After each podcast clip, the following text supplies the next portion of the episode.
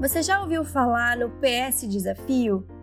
É um desafio que crio nas redes, no Telegram ou no Instagram para nos aventurarmos juntas e assim descobrirmos novas possibilidades no armário. Na última semana aconteceu mais um PS Desafio que segue também nesta semana, e o tema foi looks fora do óbvio. Dei muitas dicas no grupo do Telegram para revisar o armário sem arrependimentos. Se você quiser entrar para o grupo, o link está na descrição deste episódio e você também consegue acessar o histórico e ver todas as descobertas que tivemos por lá. Junto com essa revisão do armário, também organizamos e fizemos uma análise do número de peças, o que falta, o que temos mais e o que precisamos usar melhor.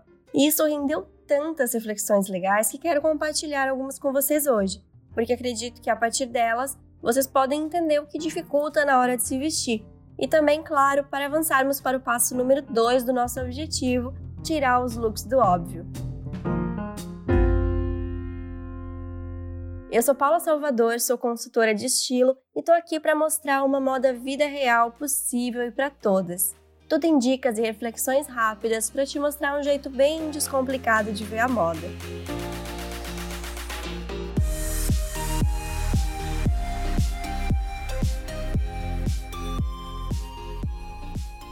A verdade é que tudo que nos causa um certo incômodo precisa de atenção para ser percebido e para tomarmos uma atitude.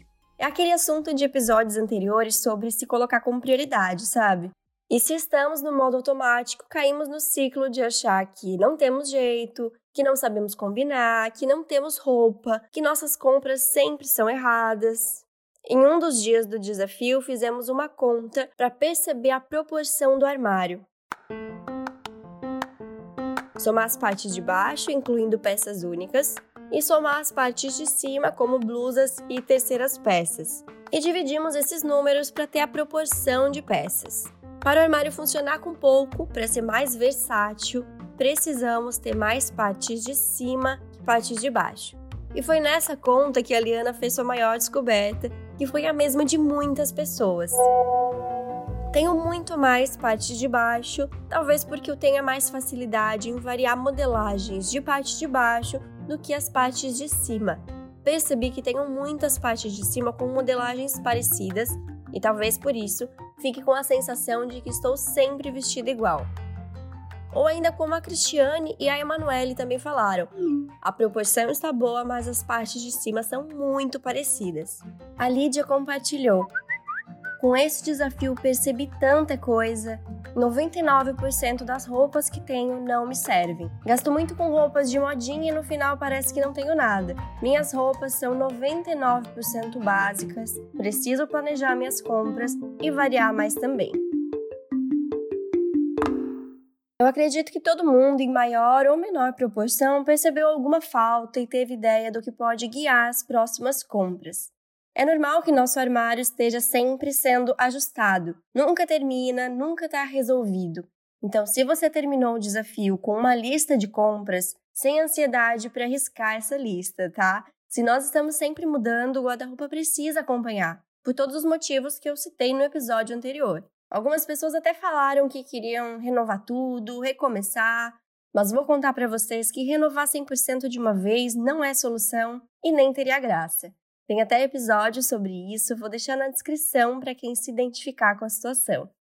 Independente do estágio que você sentir que seu armário está, descobrindo estilo, em uma transição, ajustando, o próximo passo é o mesmo.